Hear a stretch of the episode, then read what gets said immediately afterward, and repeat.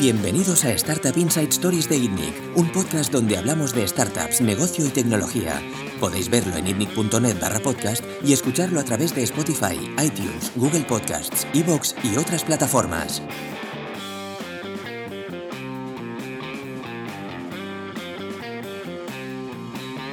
Bienvenidos una semana más al podcast de ITNIC. Yo soy Bernat Parrero, CEO de ITNIC. Esta semana estoy con Jordi Romero, CEO de Factorial. Buenas tardes. Y con Carles Rodés, eh, Rodés, perdón, CEO de Wifiter. ¿Qué tal? ¿Cómo estás? ¿Qué tal, Carlos? Bien. Eh, oye, no- nosotros nos conocimos hace unos años, eh, creo que fuera, era en 2013 o 2014, ¿no? O Es probable. Hace bastantes- Hace cinco años, diría. Sí. cinco años. Sí, sí, muy probable. En, en una anterior vida de ITNIC, eh, que bueno, nos presentamos como una aceleradora y vosotros Sí. aplicasteis, ¿no? Correcto. Eh, desde entonces, bueno, habéis evolucionado. Ahora nos contarás un poco qué es WeFitter, Sí. pero habéis evolucionado, habéis pasado por varias aceleradoras, entre ellas 500 Startups. Exacto. ¿no? Como una buena montaña rusa, como una buena startup.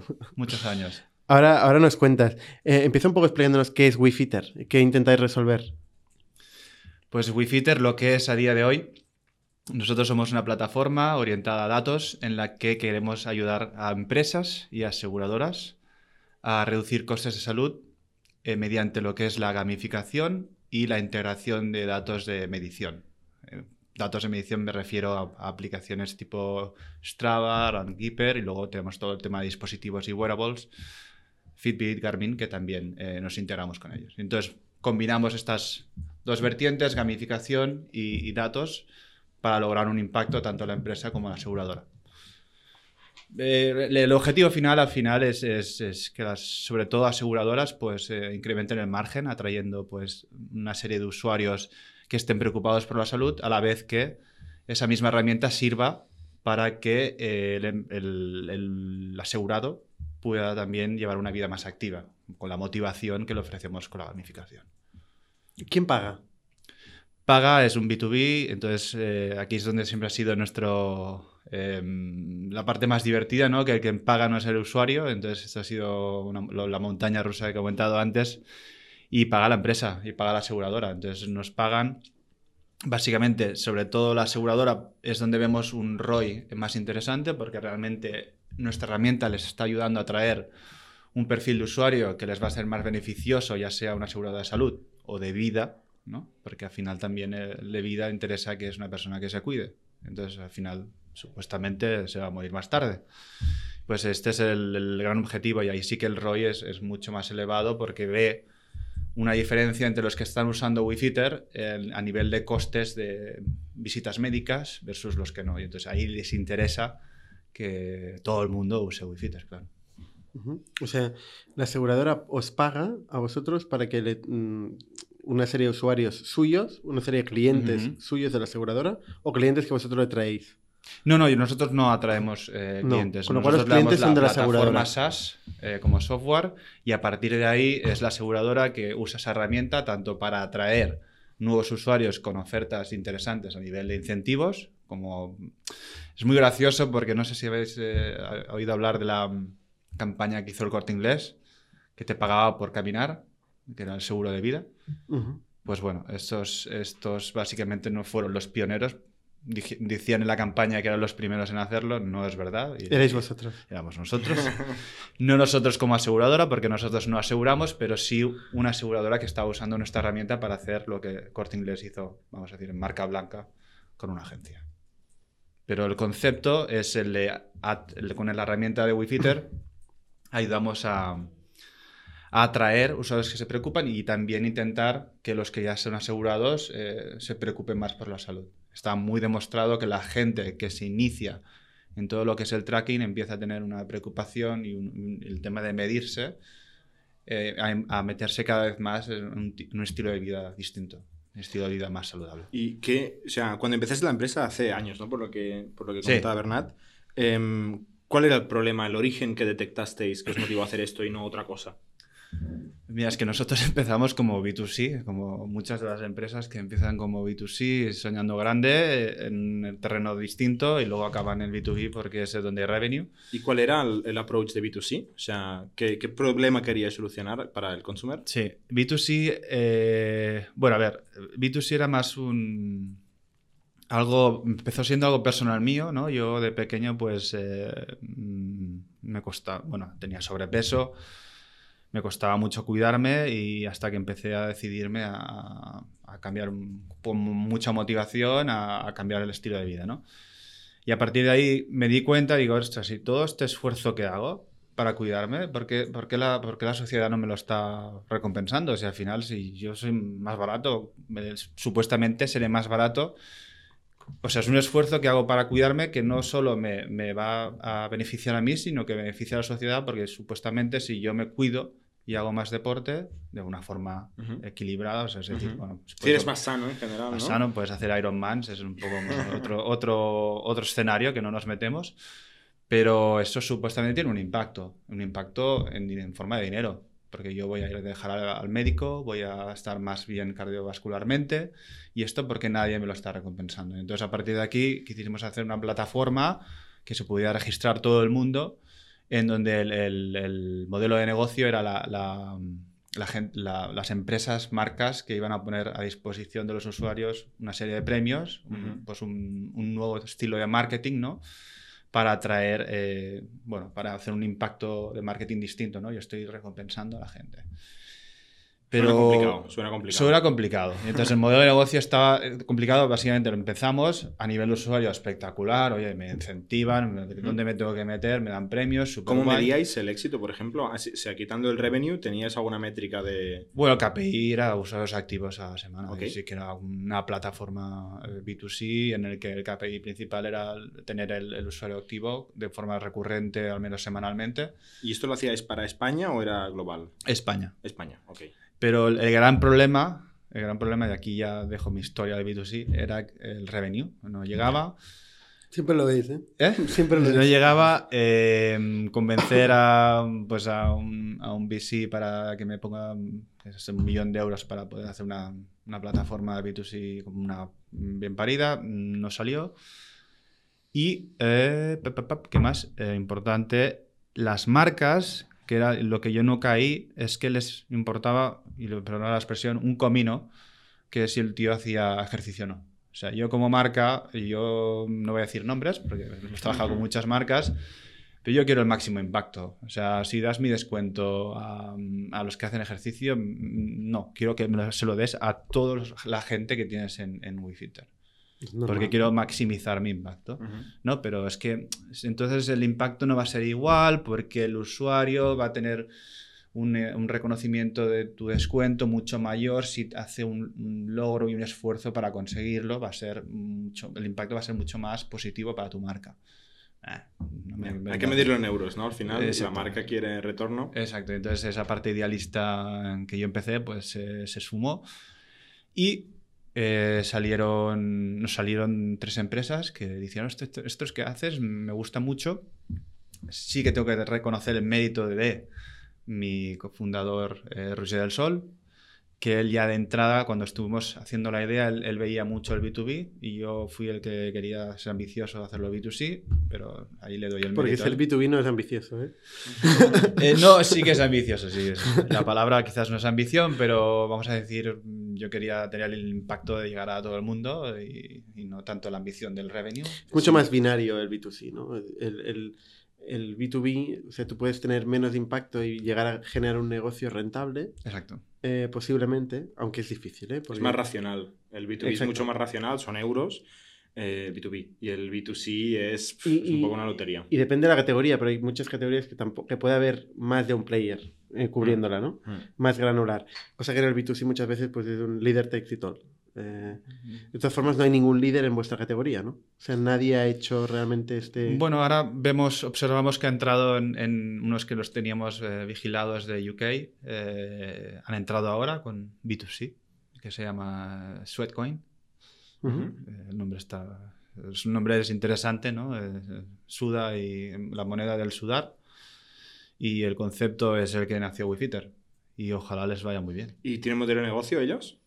El modelo de negocio yo no he podido entrar a, verlo, pero me imagino que eh, será el mismo que nosotros teníamos. Es un modelo seguramente de afiliación o por publicidad de las marcas. Y vender los datos, eh, que es complicado, ¿eh? por GDPR ahora todavía más, pero al final yo me imagino que lo que tiene valor, o sea, al final la propuesta de valor para alguien que esté dispuesto a pagar, entiendo que los datos, si realmente tienes millones y millones, cientos de millones de usuarios activos traqueando su estado de salud, esto a las aseguradoras les interesa, aseguradoras o bueno, distintos proveedores de, salud, ¿no? Pasamos ¿Eso os lo habéis planteado? Pasamos al, B2B. Esa es nuestra insistencia. Y eso es lo que hemos visto, la, suerte de haber viajado mucho es, eh, en, en, otros países, vamos a Estados Unidos sobre todo, pues los datos es, fundamental, ¿no? El, data driven, pues es, un concepto que, es fundamental para luego también además generar todo tema de inteligencia artificial y, machine learning que hoy está al día en, Silicon Valley y en todas las zonas de emprendimiento. Aquí lo que hemos visto es que los datos eh, no les es tan importante. No les es tan importante a nivel de voy a observar unos parámetros de cómo se cuida la gente y demás, sino simplemente que haya un ROI a nivel de, dinero. O sea, si tú me dices que la gente usando Wi-Fi eh, yo voy a ganar más dinero, genial. Entonces, eh, no vemos un interés aún muy consistente en querer saber más sobre los, esos datos. Probablemente porque os falte volumen. O sea, realmente el mundo asegurador es un mundo que funciona con grandes datos. Y compran datos, ¿eh? Gastan mucho dinero en datos. Claro, sí, sí. tiene que ser datos relevantes. Pero el, dato tiene que haber mucho Exacto. Y por otro lado, es el, dato de, la actividad física, de los, de los ciclos de sueño, del, de la. ¿Cómo se llama? Del, del, heartbeat del corazón. Eh, no les es relevante a la hora de, determinar eh, qué, qué, pólizas voy a dar o no. O sea, aún no lo es. Es algo que están empezando a entender que es un, dato importante para, rentabilizar más a sus asegurados. Yo creo que hay oportunidad de segmentación y de buscar correlación entre bueno, distintos microsegmentos de personas. Y esa es una, cosa que me planteo. Apple, con todos los eh, Apple Watch que tiene, tiene una, información única y una posición única para, para generar una aseguradora. ¿No? O sea, más que intermediar. Si tú vas a la página web de una aseguradora y calculas la póliza de salud o de vida, como has dicho tú, y sabe eh, que ejercitas cuatro veces a la semana, te va a hacer un precio más barato. Es que es, que es obvio. Y eso lo hacen. El problema seguramente es que por privacidad les costará mucho. Es lo que dices tú, es, obvio. Pero, pero introducirlo en, su negocio es otra historia. O sea, lo que hemos visto es que es, como tú, ¿no? Esto es que es obvio y está estudiado y, la cantidad de estudios que hemos sacado confirmando este, este, este valor ¿no? de, este dato, pero las aseguradoras aquí eso son... se produce, por ejemplo, en, aseguradoras de, de tráfico, eh, pasa mucho, ¿no? Si consiguen meterte una aplicación en el móvil con el GPS activado. Eso ha pasado, de hecho. Eh, eso, existe, eso, es, un hecho. Eh, pueden detectar y, medir patrones de conducción. A partir de los patrones de conducción te pueden dar un precio u otro eh, para tu seguro. Es, muy, buen, muy buen ejemplo porque realmente WiFitter ha pretendido en los últimos casi dos años ser la caja negra de, la, de la aseguradora de salud. Hablando bien, ¿eh? O sea, es decir, no es en plan yo te voy a castigar aseguradora si no haces ejercicio, sino que yo te doy algo más si tú me haces y me, mm. demuestras que te cuidas. Ya, es opcional, ¿no? Si el, consumidor no quiere usar, no lo use. Pero también es cierto que salen muchos artículos porque es algo que es muy vigente en Estados Unidos, este tema. Y claro, es, al final estás eh, segmentando y estás haciendo una, criba de, depende de lo que hagas mm. en, tu, vida al día a día. Mm. Entonces ahí sí que es cierto que hay un, hay un poco de... La eficiencia de, mercado y la justicia no siempre van, no siempre van de la mano. Siempre van de la mano. Lo que está claro es que en el mundo asegurador, y para gente que nos escuche que, que tiene ideas, que quiere empezar negocios, el mundo asegurador que nosotros hemos tocado en Factorial eh, muy de cerca, eh, es un mundo muy anticuado. O sea, realmente no está aprovechando todavía la tecnología eh, y lo que se puede llegar a hacer con la tecnología de hoy y con la información, con el data, como tú dices, eh, para hacer modelos nuevos, modelos aseguradores nuevos, mucho más eficientes, menos coste para el usuario em, y que pueden tener las mismas, mismas coberturas de una forma viable. Ya. Hay, Es- hay- hay varias, va- varias iniciativas ¿eh? por el mundo, pero Es cierto, es cierto que, que hay un punto de dinosaurio en este tipo de empresas aquí, en, al menos en España. Y... Pero yo lo que me encuentro, sobre todo, y lo que a mí personalmente me desgasta, es que, claro, la mentalidad de startup, esto entre nosotros es todo muy claro y muy... No hace, no hace falta a veces ni, ni, ni siquiera tener que justificar ni razonar, pero cuando vas a la empresa hay una parte de evangelización que tienen que comprender si nunca han oído hablar o, o, mm, por qué esto va a generar un impacto que, que es, es muy, muy costoso. Y es tan costoso que luego al final hace que los ciclos de ventas se, alarguen y se alarguen y se alarguen y esto al final para una startup, como imagino que sabrás, pues es complicado. Es complicado. Sí, o sea, el tema de la startup, por eso es complicado, ¿eh? Yo creo que el- una cosa que mucha gente, digamos, mm, no valora suficiente de la startup es que al final lo que nos tenemos que dedicar es a buscar oportunidad de negocio, ¿no? Buscar demanda de mercado, buscar problema con un presupuesto ya asociado, porque cualquier otra cosa es mm, un brindis al sol casi, ¿no? O sea, hay ideas brillantes, pero si no hay Claro. mercado, si no hay demanda, si no hay una necesidad con un Eh, budget ya eh, dedicado, que nos ha pasado a nosotros, por ejemplo, en Factorial, nosotros, como ha dicho Bernat, empezamos tocando eh, con un modelo de negocio muy agresivo, freemium para todos, y luego buscando generar la mínima fricción a la empresa para, para generar ingresos para la empresa, para Factorial, eh, dijimos, venga, vamos a hacer una cosa muy innovadora, que, por decirlo de una manera, nadie nos ha pedido, pero nosotros creemos que tiene sentido, ¿no? Y tenía sentido. Lo que pasa es que los números, eh, los euros que había detrás, no apoyaban nuestra, nuestra visión, ¿no? Entonces, para, yo creo que para una startup el objetivo número uno es perseguir obsesionadamente, obsesivamente, dónde está el problema que sí que tiene unos euros detrás y, y dar la vuelta hasta que el mercado te da la razón. Y el mercado te da la razón pagando al final, ¿no? Correcto. y cualquier otra cosa, pues. O sea, hay muchas startups que yo creo que nos, nos conocemos nosotros mismos, hemos cometido eh, eh, esta decisión muchas veces, ¿no? Y mucha gente se pega de hostias contra la pared intentando vender una cosa que nadie está intentando comprar. Y, y al final el mercado. el mercado tiene razón. Puede, puede tener una razón rara o no obvia o, no hacer algo que, parece evidente. Eres tú que vas precipitado o con un problema no, no lo suficientemente claro para resolver, ¿no? Sí, y ahí la frase esta, ¿no? Es que lo hicimos demasiado temprano, ¿no? O sea, al final, si no hay mercado, no hay negocio, ¿no? Y, y hay Claro. gente que se ha inventado grandes invenciones y han desaparecido, y luego al cabo de 50 años otra persona ha hecho lo mismo y ha triunfado. Exacto. El que tenía razón era el segundo. El Exacto. primero es igual que, que se lo hubiera inventado, ¿no? Yo, es- yo creo que por ahí yo me siento muy identificado. El tema del problema es que, evidentemente, eh, aún no llega a ser un problema. el- el- el- es como. sigue siendo aún muy nice to have, ¿no? De decir, oye, es, es que es, es la, es, la, es la monda, ¿no? Que la, la gente yo pueda empezar a determinar, eh, dar incentivos o generar pólizas más ventajosas a aquellos que se cuidan. Está muy bien, pero al final las aseguradoras hoy en día ¿no? buscan otro tipo de, tienen otro tipo de problemas. Quieren captar, hay mucha competitividad, eh, los márgenes son, son extremadamente ya bajos, está Mm. la seguridad social por el medio, es un mercado que funciona completamente distinto a Estados Unidos, que- donde esto está triunfando. Pues. ¿Existe alternativas a Wi-Fi en Estados Unidos que están triunfando? eh, sí, bueno, de hecho, aseguradoras propias que hacen, ya lo integran como su programa, ¿no? Oscar Su propia Health, Oscar Health es el, es el Ah, Es verdad, Oscar, sí. Es, la- es la, es la pera. o sea, es ¿Sí? una- una- A nivel de facturación, ¿tienes idea de No lo sé ahora o mismo. más o menos tamaño? No lo sé, pero siempre que leo algo sobre Oscar Health es que están haciendo las cosas muy bien desde una perspectiva muy millennial, ¿no? De todo digital, Mm. la aseguradora digital. Entonces, se van a triunfar, pero al final van a tener los datos. Y ya sabemos que tiene los datos. Y, eso que decimos de- del, del mercado y la velocidad que va, Caviedes decía en este podcast que el mercado va a la, velocidad que le da la gana, ¿no? No a la velocidad que nosotros queremos. Eh, muchas veces esto se, se revierte con modelos de performance.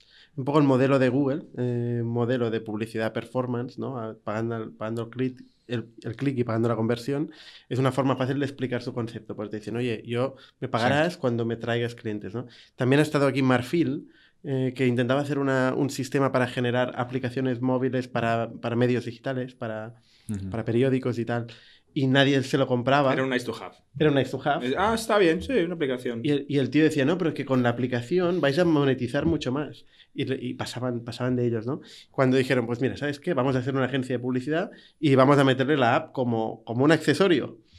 Eh, y se empezaron a encargar de la publicidad de los medios, fue cuando empezaron eh, realmente a, a, generar y crecer una brutalidad, ¿no? Hasta los 20 millones de euros de ARR que están actualmente, ¿no? Eh, también el caso de Red Points, que también está por aquí, que esta semana ha levantado 38 millones de dólares.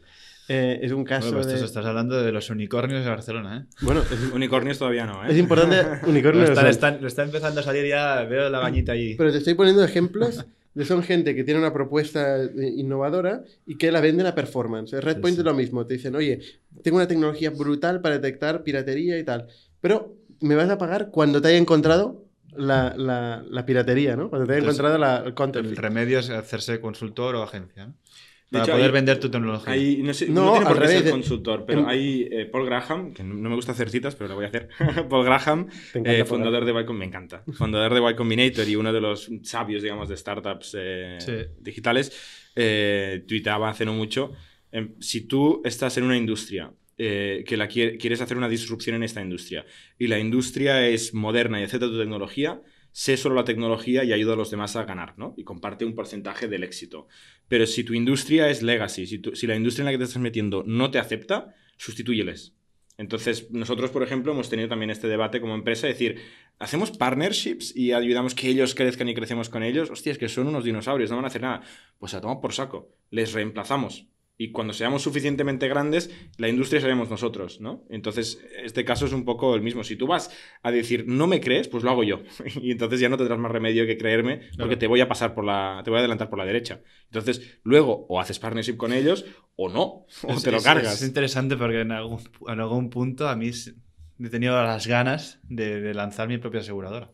Es que por eso, o sea, al final Y- al consumidor tú le estás diciendo, el consumidor tú crees que quiere esto, ¿no? Convertir Wi-Fi de una aseguradora ha sido algo que ha estado siempre en- encima de la mesa y es un punto muy interesante que lo hayas. lo Pero no hace dicho. falta igual crear una aseguradora. Tú puedes decir, mira, dame tu media de rentabilidad de clientes, es tal, ¿no? Pues yo te voy a crear un segmento en tu base que va a tener una diferencia con la media. Págame una, un- un- una parte, ¿no? Una fracción de esta diferencia con la media, porque tu asunción, tu hipótesis de, de negocio es que eres capaz de mejorar esa media Pero de la, rentabilidad, ¿no? la dificultad que nos encontramos, al menos en nuestro caso, y yo siempre hablo en base a mi experiencia porque es lo que me avala y lo- de, lo, de lo que yo sé en la vida, eh, que he vivido, con- al menos con los asegurados, lo que yo he vivido es que el problema no es tanto convencerles de coste, sino el- no el coste monetario en sí de que yo voy a ganar solo si te ahorro, ¿no? que sería el caso, de no me pagues y solo me pagas y Ujú. haces después una criba y comparas los que usan Wi-Fi, te verás que es más barato. ¿no? Pero el tema es que es más burocracia de tener que implementar una herramienta que tienen que integrar dentro del equipo, eh, lanzarla, comunicarla, eh, gestionarla. O sea que por ahí van más los tiros. Es el- el- la hora de decidir que yo esta herramienta la voy a, a coger, la voy a usar, la voy a empezar a, a distribuir entre mis asegurados. Ese es el, el- el problema, no tanto el, el- coste. No es tanto el que pagarme, págame 5.000 euros de entrada, "No, esto no puedo, no.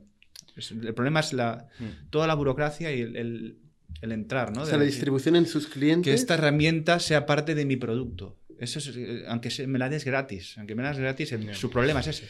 Si, si el problema es aunque me la des gratis, o sea, yo creo que cuando lo que se trata aquí no es de encontrar el coste correcto mm, y al final fricciones hay, pero por todas partes. Pero cuando tocas hueso, ¿no? Cuando Sí. realmente añades valor, la fricción es secundaria. Cuando alguien está desesperado con la situación actual y quiere un cambio, está dispuesto a hacer unas mierdas para conseguir el cambio.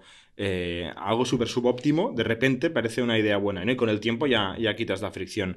Pero si ni gratis te lo compran, digamos, es que todavía falta seguramente encontrar o el valor o a quién se hay que darle el valor. Quizá no es la aseguradora ni la empresa, quizá es otra figura que todavía no, no hemos descubierto. No, no, hemos tenido casos de éxito y de hecho tenemos cuatro aseguradoras recurrentes, pero ¿En no lo España suficiente o en- para... O en, o en Estados Unidos. Eh, español, sí. Españoles. Sí, sí, sí. En Estados Unidos no hemos entrado en negocio.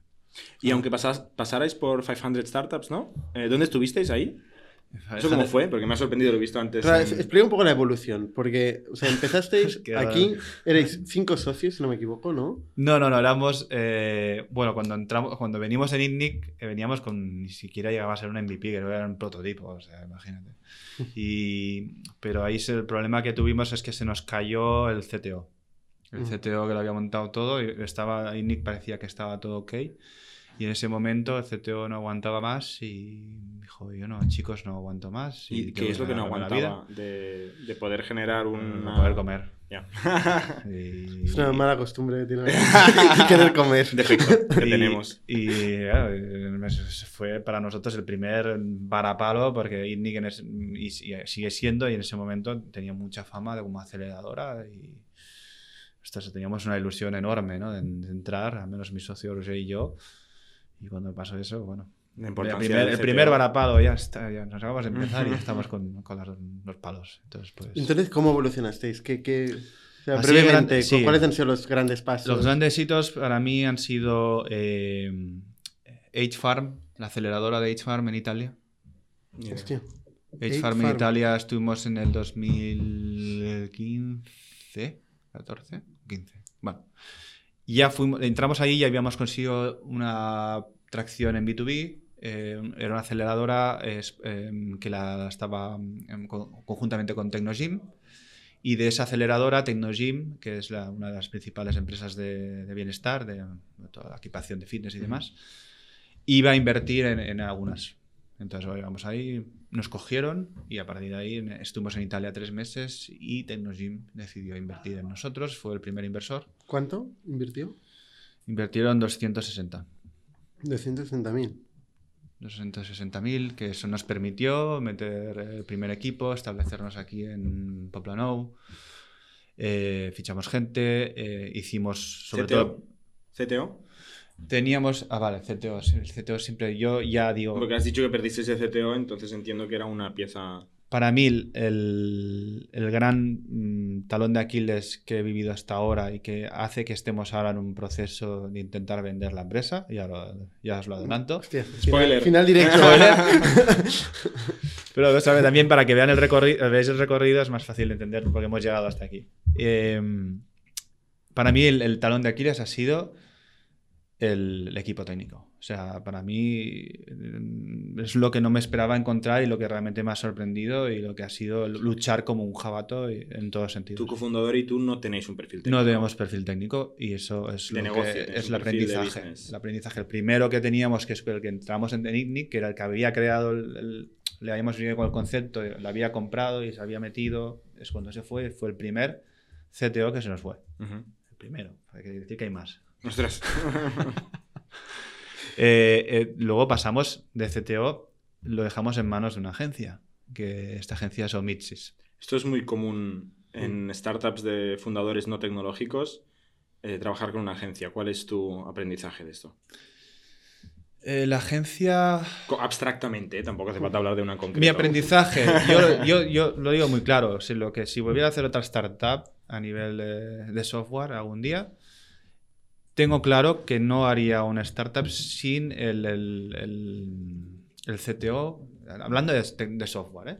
Sin el CTO comprometido, involucrado y con acciones de una empresa al 33, al 50 o lo que sea los accionistas que haya. Pero el tío comprometido, para mí eso es la clave, porque realmente se compromete el producto de una manera total y totalmente a ciegas para nosotros, porque están haciendo código, están documentando. Para un CTO viene otro, lo hace completamente a su estilo y a otra forma, viene la documentación y todo lo que ha hecho lo anterior. Como un está- paleta, ¿no? Uy, ¿qué te ha hecho esto? Todo esto hay que rehacer todo. todo está mal.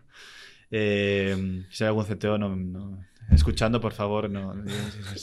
No, no, estamos diciendo cosas Hablo- buenas de los CTO, estamos diciendo que son muy importantes. Pero es el, el tema es, es evidentemente que, que es, todo es un aprendizaje y para mí el, el Wi-Fi ha sido, mm, yo siempre digo, una- es un MBA. O sea, estoy aprendiendo día a día, lo, a base a, sobre todo muchas veces a palos, pero voy aprendiendo.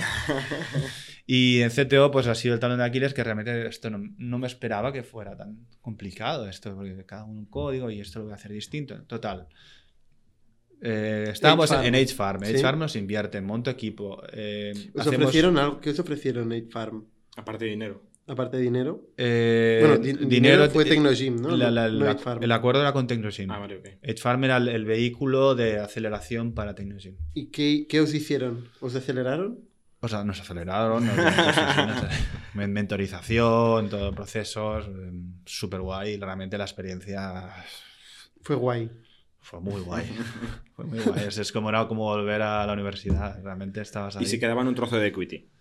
Eh, La que- aceleradora. La, la aceleradora no, Tecnogym. Ah, ok. Nosotros O estábamos sea, al final es como, para entendernos, una máquina de leads para que el otro invierta.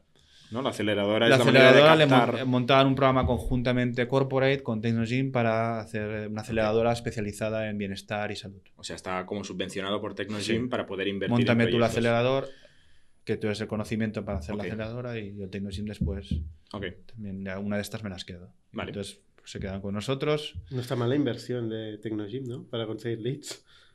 No, no, me parece interesante. Mm. O Para sea, es- es conseguir- una aceleradora Espera. corporate, tú lo has dicho, ¿no? Al final, para un corporate en concreto. Para conseguir leads, Tecnogym, ¿qué es eso? No, no, No, leads no. de inversión, leads de inversión. O sea, Proyecto quiere, de invertir. quiere un proyecto para Eh, invertir. exacto, sí, sí, lo que buscas y es para invertir. encontrarlo, monta o colabora con una aceleradora que encuentra proyectos, filtra, Bueno, selecciona. también es, es- este de inversión también es marketing para ellos, ¿no? Es contenido, ¿no? Están Sí, sí, haciendo sí. toda esta movida y al final también esto lo, lo, lo- lo anunciaron a bombo y platillo. También. Que os va perfecto a vosotros, ¿no? Os Sí, fue perfecto en su perfecto. momento. Estábamos ahí en los medios en Italia, muy bien. Pero no estabais en Italia. Estábamos en Italia, estuvimos viviendo Vendiendo. tres meses en Italia, Vendiendo. trabajando remotamente, yendo a Barcelona. Pero te acabas del por- mercado italiano.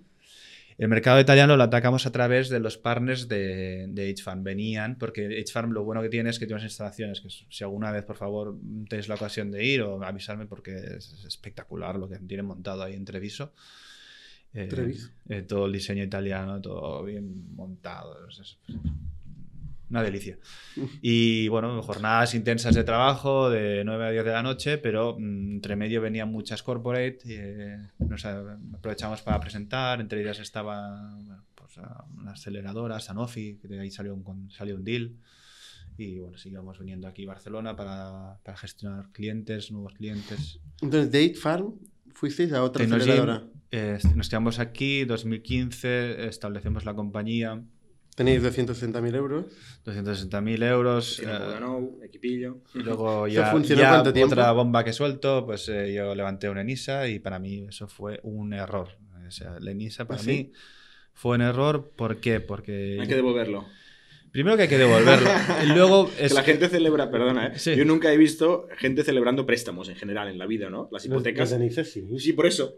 Pero lo- lo- las hipotecas la gente no las celebra. O sea, en general es decir, mierda, que tengo una hipoteca. Pero los enisas la gente los sube en, en Instagram como si le hubiera tocado la lotería. No, no, No, claro. y además, no, literalmente, Y tienen te ahí- dan el, sí, No, pero- te dan el fondo, tú lo Cuando has fui, dicho, ¿no? no, no, cuando fui a firmar me dijeron, ¿te quieres sacar el selfie de Lisa? Y yo, a ver, que no estoy contento, que tengo una deuda. Hombre, yo estoy más contento con una Nice que con Que con una dilución de un Ya, 10%. Pero mi error fue más el, el no. Yo quería levantar el máximo de inversión. Y a, y a ese momento, como un niño de una startup, y yo de ahí hace tres, eso hace tres años, ¿eh? Eh, que eso no es nada. Y tengo 36, con lo cual no, no era muy niño. Pero no, no, hay que levantar más inversión y si conseguimos los 250, que era un dineral perfecto para montar lo que necesitábamos, a nivel del business plan estábamos bastante bien. No, no íbamos a, a la, la- la velocidad de crucero, pero una velocidad más, más prudente. Pero esa velocidad prudente te hace ser más savvy a la hora de, de- de decidir en, en qué cosas vas a invertir y en qué cosas no. Porque ves el banco y tienes un dinero y si, si tienes un dinero que, que a lo mejor de entrada no necesitabas, pero lo usas porque así vas a crecer más rápido, al menos te crees esa, esa patata, eh, no fue así. O sea, no fue así en el sentido que dejamos de ser sabios a la hora de, de tomar decisiones de, de dónde invertíamos no. Íbamos gastando, gastando, gastando y luego te encuentras efectivamente que ese NISA a cabo de dos años lo tienes que empezar a Se devolver. acaba y además hay que devolverlo. Y otra- Pues supuestamente que has hecho tracción y tienes que levantar otra inversión. Si estás a, mm, en un B2B y estás eh, creciendo a, a 10 y consigues un VC, perfecto, no hay problema, devuelves en ENISA y tal. Si eso no lo consigues, entonces tienes, tienes el problema. Y en ese caso nosotros crecimos, pero nunca llegamos a crecer lo suficiente para atraer un nuevo VC. Entonces, a ¿Hasta partir dónde crecisteis? En revenue. Estamos en el 2017, llegamos a, a revenue de casi 300 en 2017, pero eran revenues... Sí, tengo muchos peros, ya me estoy escuchando. Es eh, revenue, pero no, no era el revenue que queríamos de, de MRR con un Ujú. bajo, sino que conseguíamos deals eh, muy interesantes con Pero era muy transaccional. Empresas grandes. Era eh, una vez, un one-off. eh, exacto. Entonces Mm. eh, ahí el modelo tal costaba, costaba. Nos estaba costando. Entonces, a partir de ahí, pero facturábamos, que eso era bueno. Y eso no, no, no quito uno de los No, grandes méritos que habíamos tenido. Con, ¿Qué equipo tiene- erais en aquel momento? Podríamos 2017. ser eh, ocho personas también. Ocho. Nunca hemos llegado a ser más de, de ocho. Diez. Puntualmente, algún- algunos meses, pero ocho o diez. No, no, no nos daba. No crecíamos lo suficiente para seguir ampliando plantilla. No, no, no había. Y entonces os fuisteis a Estados Unidos. Eh, exacto. En 2017 aplicamos la primera vez en 500 Startups, no funcionó. Y la segunda, cuando vieron que había revenue, nos cogieron. ¿Y aplicasteis a otras aceleradoras? ¿O Aplicamos en 500? 500 Startups y Y Combinator. Ok. Y 500 Startups. Y Combinator, ¿cómo fue el proceso? No me acuerdo. Y Mm. creo que lo llevó mi socio. igual. Ah, No os aceptaron. Nos íbamos turnando y el de Y Combinator también lo llevó mi socio. No, no sé, no creo que llegamos a tener una llamada. pre- mm, primer. Yo una vez apliqué con una idea feliz a Y Combinator y te mandan un email diciéndote no te hemos seleccionado. Pero, Capullo. vuelve, pero vuelve a aplicar. ya está, y me quedé, sí, ya está. No, 500 Yo volví a aplicar. 500 Era la de. Pancake. No, no, era una, era una Yo no fumada. sabía eso, ¿eh? No, no, ya no sé, es que no se lo conté, creo que solo Paus lo sabía. Grabé el vídeo, perdón, eh, paréntesis anécdota. En mi casa me inspiré, estaba trabajando en un side project de noche en la terraza y fumando un cigarrillo y puse la cámara y hice el vídeo este de un minuto que la gente se prepara durante semanas y semanas. Lo hice del tirón. A oscuras, que ni se me veía la cara, y dije, "Buah, ya está, la voy a petar. O sea, voy a meterme en Y Combinator, este negocio la va a petar. Me mandaron un email al cabo de un- 10 días o así diciéndome que no, y dije, pues ya está, esto no era tan buena idea. Ya se murió absolutamente. Qué, qué convicción que tienes, Sí, ¿no? En ti mismo. no, hice bien de no tener convicción, ¿eh? Era una idea feliz. Poco... Menos mal que eso en Factorial no es así, no, No, aplicas así. No, no, no. En otros momentos. Bueno, volvemos Eh, a 500 sí, Startups. Lo por cierto- un poquito mejor. 500 Startups junto con Y Combinator y igual TechCrunch. Eh, Y TechCrunch, las tres grandes. TechCrunch. Sitcam. Eh, No sé. no, ¿cómo se llama? Techstars, perdona. Techstars. Te- Techstars, sí. En Estados Unidos. Ya me estaba- Bueno, y Sitcam en mezclando Europa. aquí. Y Sitcam en Europa, en Son, Londres. son los top, Son los top. cuatro primeros. Sí, sí. No sé en qué orden, pero, No, pero sí, sí, claramente. pero empezaron casi a la vez. ¿eh? Y, y Hmm. 500 Startups de Dave, Dave McClure, que empezó, luego hubo un Famoso Dave escándalo. McClure. Tú no lo, no lo llegaste a pillar, ¿no? Dave McClure. Ya estamos ahí. a- O estaba ya saliendo. Sale la el tema. Dave McClure. Eh, a ver, eh, con 500 Startups, yo creo que no, no- no llegamos a lanzar vídeo. ¿eh? Con lo cual, en 500 Startups, si lo- quieres entrar en 500 Startups, no te hará falta. Ahora ya no. Ya no. nos ha pasado el arroz. Se nos ha pasado el arroz. Bueno, a ver, eh, 500 Startups El fue- vídeo. 2017, eh, la intención era, bueno, íbamos, íbamos muy crecidos, porque teníamos revenue, vamos a conseguir, íbamos ahora intentando levantar ronda. Y veíamos que aquí en España quizás no, o creíamos que no acaban de entender el, el concepto o no, no, bueno, más probable quizás no lo explicábamos lo suficiente bien. Eh, y Estados Unidos dijeron, nos ha pillado 500 startups, ¿será que lo que estamos montando en, ahí en, Estados, en- en Estados Unidos lo vamos a petar? Y nos vamos para allá. Eh, espectacular, también tres meses eh, Mountain View. em, y una aceleración. O sea, la de, de la Edge Farm está muy bien. eh, estaba bien. Está, pero lo, lo de 500 era, Aceleración de verdad. era espectacular. O sea, yo, yo, Ludicrudos mode, ¿no? De este de como el Tesla que te da así. yo lo realmente no, no, la, la cantidad de trucos, growth hacking, cosas que se te explican. eh, Bueno, hay gente muy buena por ahí. O sea, sí que es cierto que te da la, la- la Sí. capacidad de relacionarte con, con gente el muy, muy, muy, muy networking y tal. Pero sobre todo eh, eh, la, la estrategia de venta, el tener un producto definido. el- el- para mí la clave, y que yo no, no me había dado cuenta, que fue uno de los errores que, que, que hice en WeFitter, es un KPI. Ese es un KPI. Y ese es el KPI sagrado. Y a ese vas a, a misa. Y si lo quieres cambiar, lo cambias. Pero siempre ves a una. ¿Cuál era? ¿Cuál era el KPI? No el que quisieras. Eh, pero, ¿cuál, cuál era? Para nosotros fue revenue, pero bueno, en ese- en ese- en ca- cada uno coge el KPI que, le- eh, pues según la fase en la que esté, pues a lo mejor el revenue no es importante y, tienen un cliente nuevo o un- una demo o tener demos a la semana. Esa es. Yo creo que Revenue La- es la un, Biblia. un buen KPI. Es un en buen. Pero ahí en Estados Unidos, claro, es, es una mentalidad completamente distinta. Al final, ahí en Estados Unidos lo que yo aprendí es Si has conseguido resolver un problema eh, y generas tracción, mínimamente consigues que un cliente te lo va a pillar, ya está, estás, estás en el ruedo. A partir de aquí, seed, los, los seed investments no son como aquí, ahí es es un- ¿Invirtieron es un 500 millón. 500 startups? 500 Startups te invierte unos 100.000 euros Ah, netos. Son 150, pero te, luego te restan del programa y son 100.000 netos. Sí. Y está, la verdad es que... Y cuando acabó os volvisteis para acá. No, no hay... ¿Os planteasteis quedaros en Estados Unidos, abrir mercado americano? Estuvimos dándolo todo, pero yo dije, esto es, muy- muy- es una pérdida de tiempo, porque aquí eh, gente que conocíamos que llevaba años, eh, tiempo, o sea, realmente si quieres levantar inversión de un VC americano, de Silicon Valley, que son los más cerrados, cerrados en el sentido de que solo van a coger gente americana que está viviendo en, en- en la bahía de San Francisco y que tienen claro que son gente que puede estar cerca. Y siempre con la humildad de decir, vamos a venir nosotros de aquí, de Barcelona. Cada día más contraejemplos de. Sí, eso está cambiando ahora. O sea, antes sí que es cierto que era así. Mi experiencia No, personal no, no. lo ratifica, porque me- nos Pero- tenemos que ir a Estados Unidos, San Francisco. para Yo hablo por- al menos desde la, desde la en, la fase en la que estábamos nosotros, que es una fase que estábamos en, muy muy, verde, ¿no? Entonces, si eres verde, vienes de Barcelona, compites con una gente que tiene productos similares allí, eh, ostras, es, complicado. Una cosa es que tú vengas aquí, vayas ahí a levantar inversión teniendo un modelo que en la Europa la estás, en Europa la estás petando. Ahí sí que es- las cosas están cambiando muchísimo, porque ya vienes mostrando tracción, o al menos es lo que yo, lo que yo entiendo y lo que he vivido. Y... O sea, tú tienes en el cap table, en el capital, tienes a 500 startups como socio. No, es un convertible. Ah, es un convertible. Sí, que convierten a partir de que levantas un millón de euros. Como no los hemos levantado, pues no, no han convertido por ahora.